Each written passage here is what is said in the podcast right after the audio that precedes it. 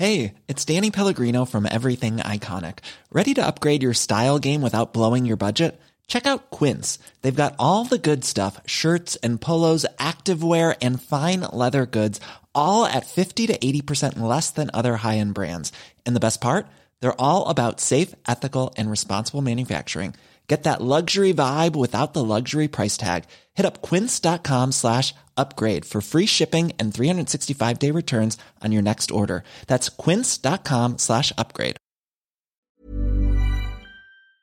Merci, c'est cette petite fille migrante née sur la mer, à bord d'un bateau qui venait de sauver sa maman de la noyade. En 2018, Émilie Satt et Jean-Carl Lucas ont raconté cette histoire en chanson lors de l'Eurovision. Cette série raconte l'histoire derrière la chanson. Les deux artistes vont vous dévoiler leur épopée pour retrouver la petite Merci. Vous l'entendrez elle aussi, ainsi que sa maman Taiwo. Pour la première fois, la jeune femme a décidé de livrer son témoignage, raconter son voyage, sa vie de réfugiée et son combat pour sa fille Merci.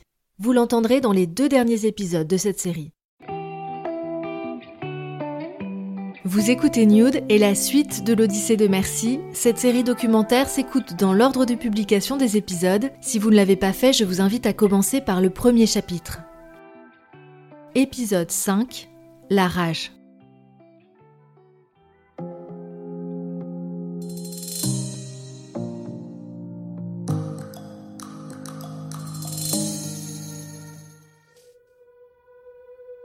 Dans le précédent volet de cette série, Émilie et Jean-Carl, alias Madame Monsieur, ont enfin rencontré Merci et Taïwo. Elles sont toujours en Italie, désormais dans un foyer réservé aux femmes et aux enfants. Mais l'apaisement est de courte durée, Taïwo a décidé de s'enfuir.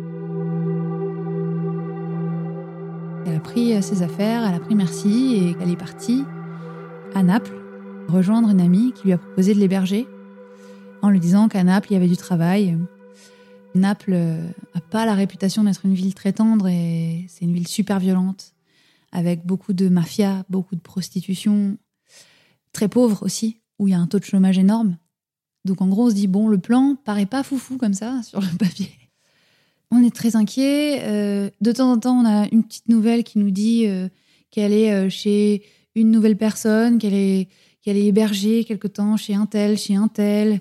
Est-ce que ça va? Oui, ça va c'est très compliqué à la fois de communiquer avec elle et puis il faut comprendre que parfois euh, on lui envoie un message et euh, elle répond pas pendant des semaines quoi. Ça nous paraît une éternité. chaque fois qu'on a plus de nouvelles, ça nous paraît une éternité. Et euh, en fait, quelques jours plus tard, elle me réécrit avec un autre téléphone. Je ne sais pas combien de numéros de téléphone j'ai de Taïwo dans mon portable, mais je, je, dois en avoir, sans mentir, j'ai une dizaine de numéros différents.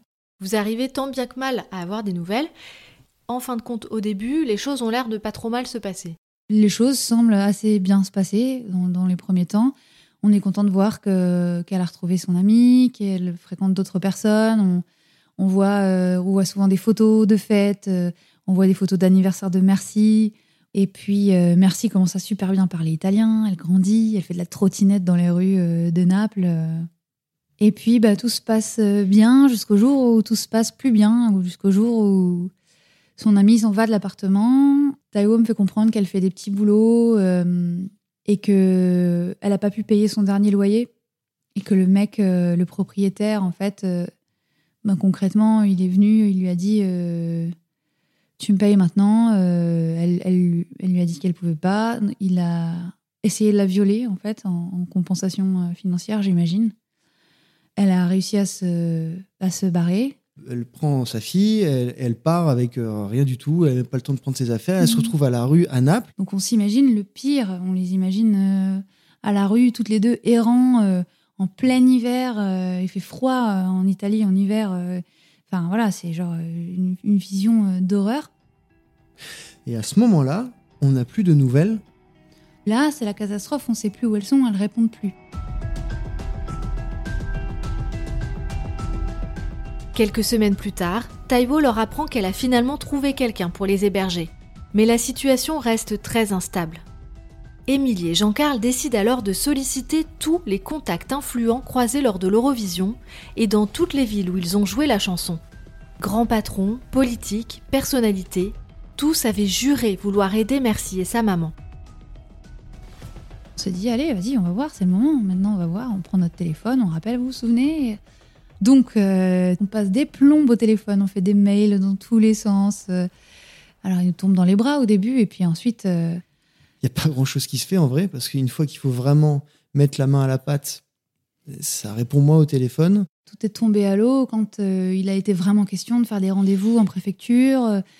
et c'est quand il a vraiment fallu passer à l'action. Ils nous ont fait des promesses incroyables et, euh, et puis un jour, euh, il y avait plus. Ça répondait plus. Ça répondait plus, quoi. Donc euh, là, tu te dis, c'est quand même de hauts administrés qui s'engagent, qui s'avancent, qui promettent des choses que tu n'as même pas demandé parfois, et puis qui disparaissent tout à coup sans que tu puisses avoir la moindre idée de, de, de la raison hum, qui les a motivés à tout abandonner. Évidemment, je peux pas totalement les blâmer ces gens-là parce que on a découvert aussi le, côté infernal de, des lois, de l'administration, de, en fait euh, c'est c'est un, un marasme, c'est un parcours du combattant. Je sais même pas comment font les gens qui parlent pas français pour euh, demander un droit d'asile, ne serait-ce que ça. Enfin, c'est un parcours euh, infernal qu'on vienne pas nous dire. C'est facile de venir s'installer en France et avoir des allocs. C'est vraiment, c'est vraiment un parcours du combattant. Euh, ça dure des mois, euh, tu passes ton temps à, avoir peur d'être, viré, renvoyé. Enfin, c'est, terrifiant. Merci et Taïwo sont toujours dans un coin de, nos têtes. Euh. Il y a des moments où tu remontes du studio et, et je suis censée avoir, avoir passé l'après-midi à bosser et je te dis non, je viens de passer deux heures au téléphone avec différentes personnes. ça, ça prend la tête en fait. C'est pas comme un truc que tu peux mettre de côté. C'est, c'est la vie de deux personnes, c'est c'est leur avenir, euh, c'est euh, et puis tu te bats avec tes petites armes, donc euh, c'est hyper frustrant en fait. Et tes petites armes, c'est ton téléphone et et, et, ta force de persuasion, voilà. Donc ça, ça prend quand même, ça prend beaucoup de temps, ça prend du temps même la nuit parfois. J'étais enceinte à ce moment-là et, et je pense que j'avais deux fois plus d'émotions euh, pour tout. Et puis, euh, je, faisais peut-être un transfert sur cette petite fille, sur son avenir. Enfin, il y avait quand même beaucoup de, beaucoup de choses qui se mélangeaient, quoi. Et puis, j'avais la rage. J'avais la rage. Ça me, ça me réveillait la nuit. Je me disais, non, c'est pas possible. Maintenant, là, vraiment, elles sont dans la merde. Il faut que maintenant, il y ait autre chose que des mots. Et plus on se prenait des refus, plus ça me, plus ça me, ça me donnait de force presque pour, pour soulever des montagnes.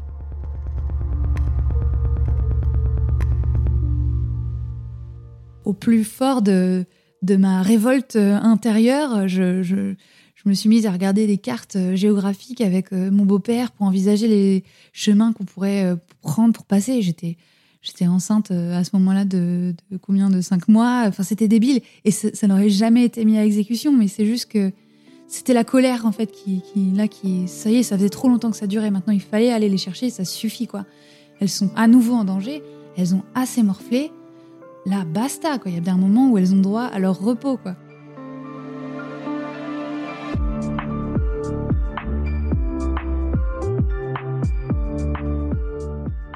Finalement, tu n'as pas pris la voiture avec ton beau-père pour aller les chercher parce que il faut dire aussi que tout simplement c'est interdit. C'est très frustrant euh, tout, ce protocole et je sais très bien qu'il existe pour de bonnes raisons. On l'a souvent dit, mais nous, on n'a pas de solution à la crise migratoire. On n'a pas, on n'a même pas d'avis à donner en fait sur la façon dont c'est géré. C'est pas notre rôle. Nous, on était juste à fond euh, et on l'est toujours sur euh, sur cette petite fille et sa maman. Et c'est vrai que quand on nous demande pourquoi est-ce qu'on est tant impliqué euh, sur leur histoire à elles et pourquoi on les aide elles et pas une association qui en aide plusieurs, ben aide quelqu'un déjà, c'est pas mal, tu vois on s'est jamais mis dans une position de on va les sauver, on n'est pas des héros, c'est juste que c'est devenu des gens importants pour nous.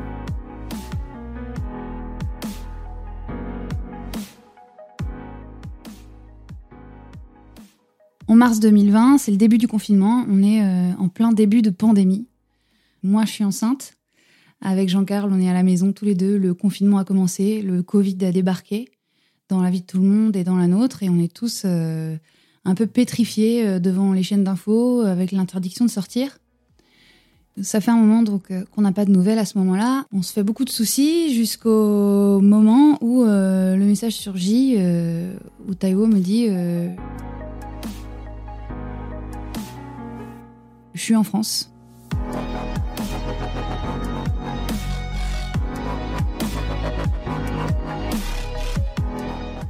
Là, je, je tombe euh, sur, sur mon, dans mon canapé, je me dis mais c'est pas possible et, et quand même incroyable. Ma première réaction, c'est de me dire cette meuf est incroyable en fait. Elle, euh, évidemment qu'elle allait trouver le moyen de venir à Paris.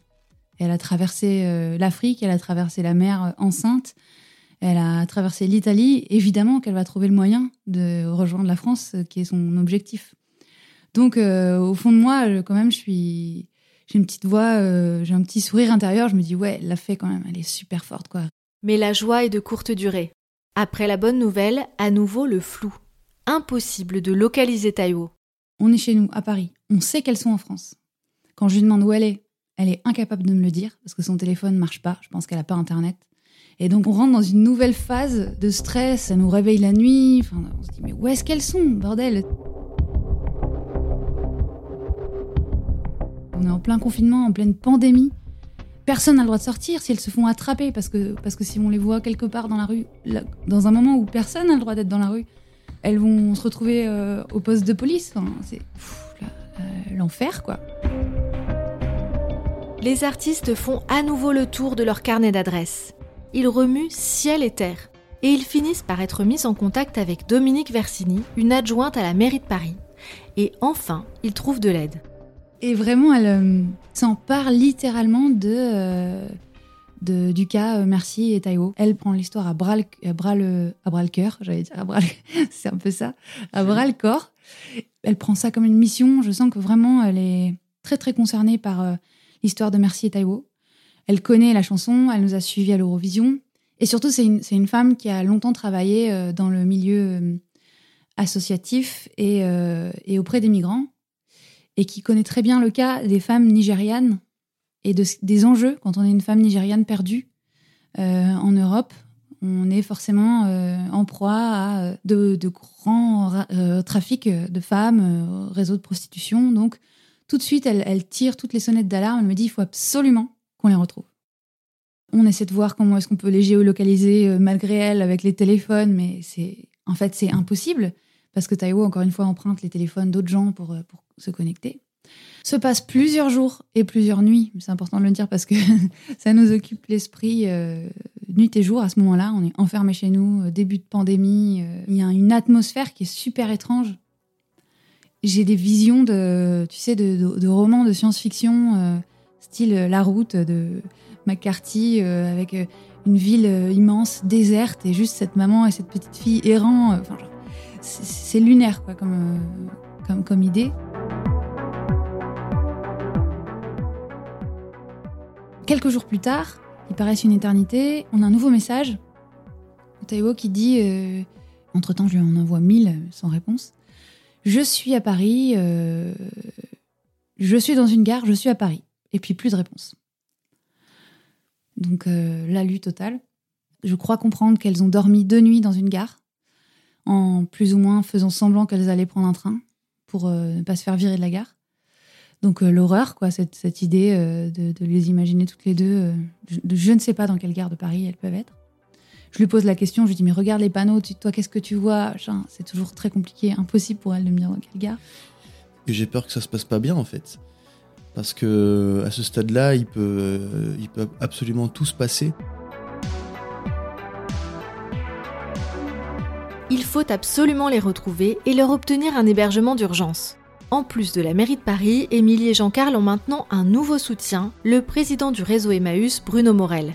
Il propose de mettre à disposition un petit appartement d'Emmaüs France.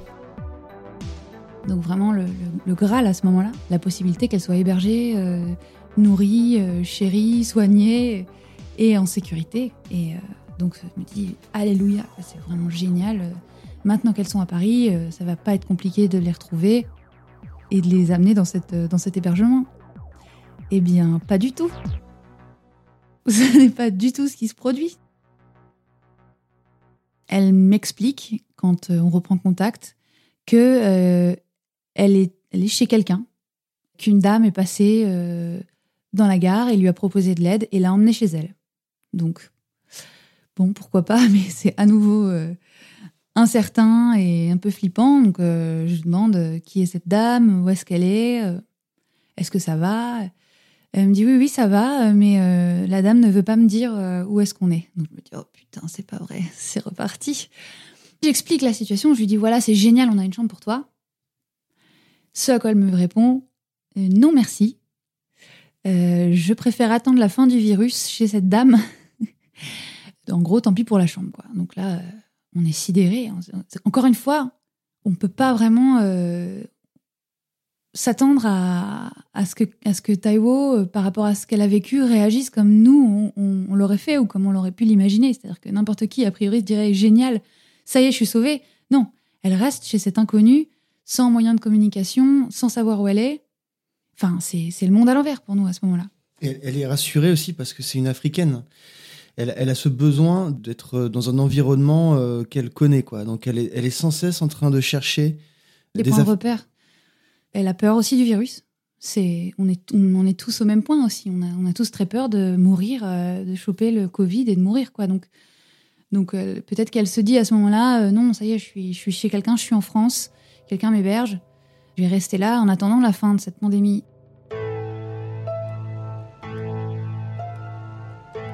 Quelques jours plus tard, je reçois un message de Taiwo qui me dit euh, En gros, ça va pas, euh, on nous déplace.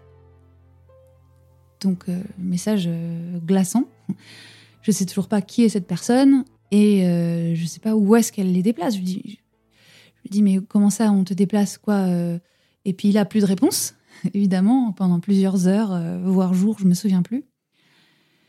Et quand elle me dit, ça y on est, on est autre part, je lui dis, mais qu'est-ce que t'es allé où? T'as roulé combien de temps? Est-ce que t'as pris le train? Est-ce que t'as pris la voiture? Euh, Elle me dit, on est monté dans une voiture, on est chez elle. On a... Je lui dis, mais comment ça, t'es monté dans une voiture? T'as roulé combien de temps? Vous êtes allé par où?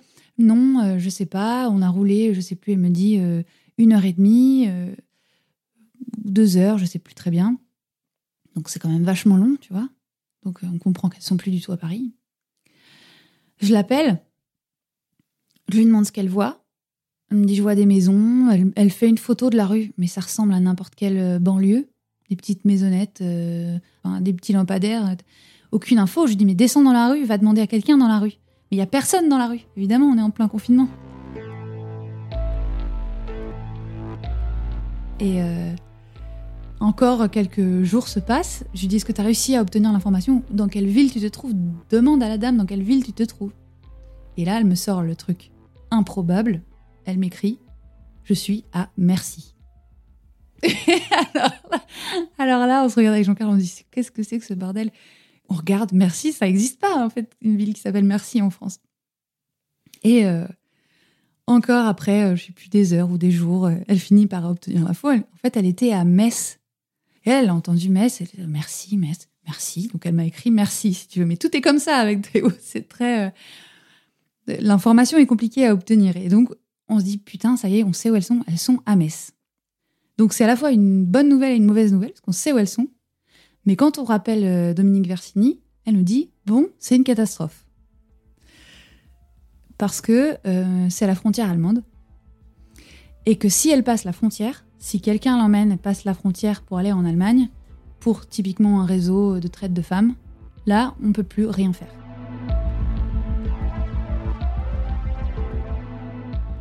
On arrive à la voir au téléphone, à faire un FaceTime avec elle. On passe un moment au téléphone avec elle. Euh, on voit qu'elles vont bien. Euh, elle est dans, cette petite chambre que, cette dame lui, lui donne euh, chez elle. Donc elle nous dit qu'elle ne sait pas où elle est, que la dame ne veut pas la laisser sortir, etc. Bah, on ne sait toujours pas si c'est pas les prémices d'un réseau de prostitution, parce que malheureusement, il y a beaucoup de femmes qui sont en gestion de ce genre de trafic de femmes. Donc, euh, les femmes qui sont embarquées dans ces réseaux, elles sont pas forcément prises de force, elles sont peut-être amadouées au départ, on ne sait pas en fait. Les artistes font alors tout ce qu'ils peuvent pour convaincre Taïwo de revenir à Paris et d'accepter l'appartement d'Emmaüs on veut qu'elle comprenne bien que, hum, que c'est une occasion euh, qui se reproduira peut-être pas pour elle. On lui dit, mais il faut, que tu comprennes que tu vas être en sécurité, que, que Merci va aller à l'école, euh, si tu acceptes cette aide-là, que c'est des gens, euh, fais-nous confiance, c'est des gens en qui on a totale confiance, qui vont vraiment tout faire pour t'aider, etc. Et t'aider à, après, à l'avenir, de pouvoir vivre en France, etc., t'obtenir des papiers, etc. Taiwo finit par accepter, Mais Émilie et Jean-Carl ne savent toujours pas où elle se trouve, et elle non plus. Je négocie plusieurs fois pour euh, essayer de parler avec cette dame, justement. Et donc, je finis par la voir au téléphone. Et c'est moi qui ai droit à un petit interrogatoire au départ. C'est, euh, mais je comprends pas. Elle était très aimable, cette dame. Elle me dit, mais je comprends pas. Qu'est-ce que vous leur voulez? Merci et Taïwo. Qui vous êtes? Effectivement, quand on met les choses dans le, contexte, justement, Taïwo et Merci, ça peut être des proies, donc elles peuvent aussi. Peut-être que cette dame est très bien intentionnée, elle, a peur, elle comprend pas ce qu'on ce qu'on leur veut, quoi. Donc vas-y, on explique tout le fil de l'histoire à cette dame euh, que je connais pas, et on lui explique qu'en fait on lui veut que du bien, qu'il y a plein de gens qui sont là pour aider Taïwo et Merci. On essaie de, de, de la rassurer, et c'est vrai qu'on comprend que effectivement elle, elle, est obligée de nous croire sur parole en fait. Et on doit la convaincre de nous donner son adresse en lui disant il y a des personnes bienveillantes qui vont venir les chercher pour les aider. Elle comprend qu'on est bien déterminé et qu'on va pas lâcher l'affaire. Donc elle finit par accepter de nous donner son adresse. Et là, c'est euh, la victoire. Le voyage de Merci et Taïwo s'organise en plein début de confinement avec des autorisations spéciales et cette fois le soutien des municipalités, Metz, Paris et des bénévoles. Il y a une petite armée euh, qui se met en place à Metz euh, avec notamment le, un, prêtre, qui est, euh, je crois qu'il est chef de la paroisse, et, euh, une, bénévole à la paroisse. Donc rendez-vous est pris le lendemain matin à 7 h je crois très tôt, pour aller les chercher. Donc on dit à Taïwo qu'on leur explique bien euh, tout l'agenda du lendemain, qui est très important. Deux personnes vont venir sonner chez cette dame à 7 h du matin, des gentilles personnes avec des attestations, des masques, du gel hydroalcoolique, un petit goûter pour merci, une poupée pour merci, euh, enfin tout vraiment pour, euh, pour qu'elles se sentent bien, rassurées. Et en tout cas, elles seront là demain matin à la porte pour les emmener dans un taxi, puis les déposer au train, les mettre en sécurité dans le train en leur donnant des billets de train. Oui, oui, oui, pas de problème, c'est noté. Donc on, pour nous, on se dit bon, mission accomplie, on peut souffler. Eh bien non. Tayo, elle me renvoie un message dans la soirée. Elle me dit j'ai réfléchi, je ne veux plus partir. Alors là, mais je, le sens m'est monté, vraiment, je me suis dit, non mais c'est pas possible, qu'est-ce que c'est que cette histoire, quoi? C'est pas possible, genre quelques heures avant le départ, Taïwo, ce qu'elle nous dit à ce moment-là, c'est, j'ai peur du virus, j'ai peur pour mon bébé. Là, j'avoue que je me fâche, et euh, je prends mon téléphone. Maintenant, ça suffit. Euh, tu, T'es venue ici toute seule jusqu'en France, effectivement, en pleine pandémie. Tu vas pas me faire croire que tu as peur de, de, faire euh, une heure de train dans un train vide avec ta fille, euh, avec du masque et des masques et du gel hydroalcoolique. Alors non, euh, c'est pas possible. Tu peux pas renoncer maintenant. Et je pense qu'elle sent dans le ton de ma voix que je rigole pas et que c'est du sérieux, quoi. Qu'il faut pas qu'elle reste à hésiter. Ben, la pandémie, elle est pas prête de s'arrêter. C'est pas une solution stable, en fait, là donc elle finit par accepter tard le soir. Finalement, elle me dit d'accord. Elle va prendre le train. Donc on passe une nuit, on peut dire euh, compliquée parce que euh, on se demande sans cesse si euh, on garde tous nos téléphones allumés. On est, on est sur le qui-vive. Le lendemain, lorsque les bénévoles viennent les chercher, Taïwo et Merci sont bel et bien au rendez-vous. Elles montent dans cette voiture avec leurs bagages, toutes les deux, évidemment très apprêtées, comme toujours. Et et là, c'est ça y est, ça y est, on peut respirer vraiment. Euh, on sait qu'elles sont en direction de, d'un de, d'un meilleur avenir.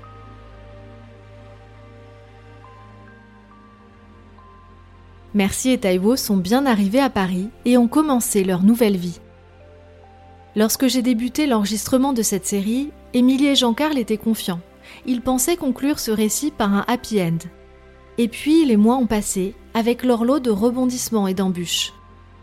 Avant de découvrir le dernier chapitre de cette odyssée, vous entendrez la semaine prochaine le témoignage de Taiwo. Pour la première fois, la maman qui a inspiré la chanson Symbole d'espoir racontera son histoire. De ce qui l'a conduite à monter sur ce bateau qui sera repêché par l'Aquarius jusqu'à sa vie aujourd'hui. Je suis Julie Marceline Pujol, journaliste depuis plus de 10 ans et Nude est un podcast entièrement indépendant. Pour m'écrire ou réagir à ce témoignage, retrouvez-moi sur Instagram, at Podcast. N'oubliez pas de vous abonner sur votre plateforme d'écoute préférée pour ne pas manquer les épisodes à venir. Enfin, si cet épisode vous a plu, n'hésitez pas à le partager sur vos réseaux et surtout à en parler autour de vous. À très vite.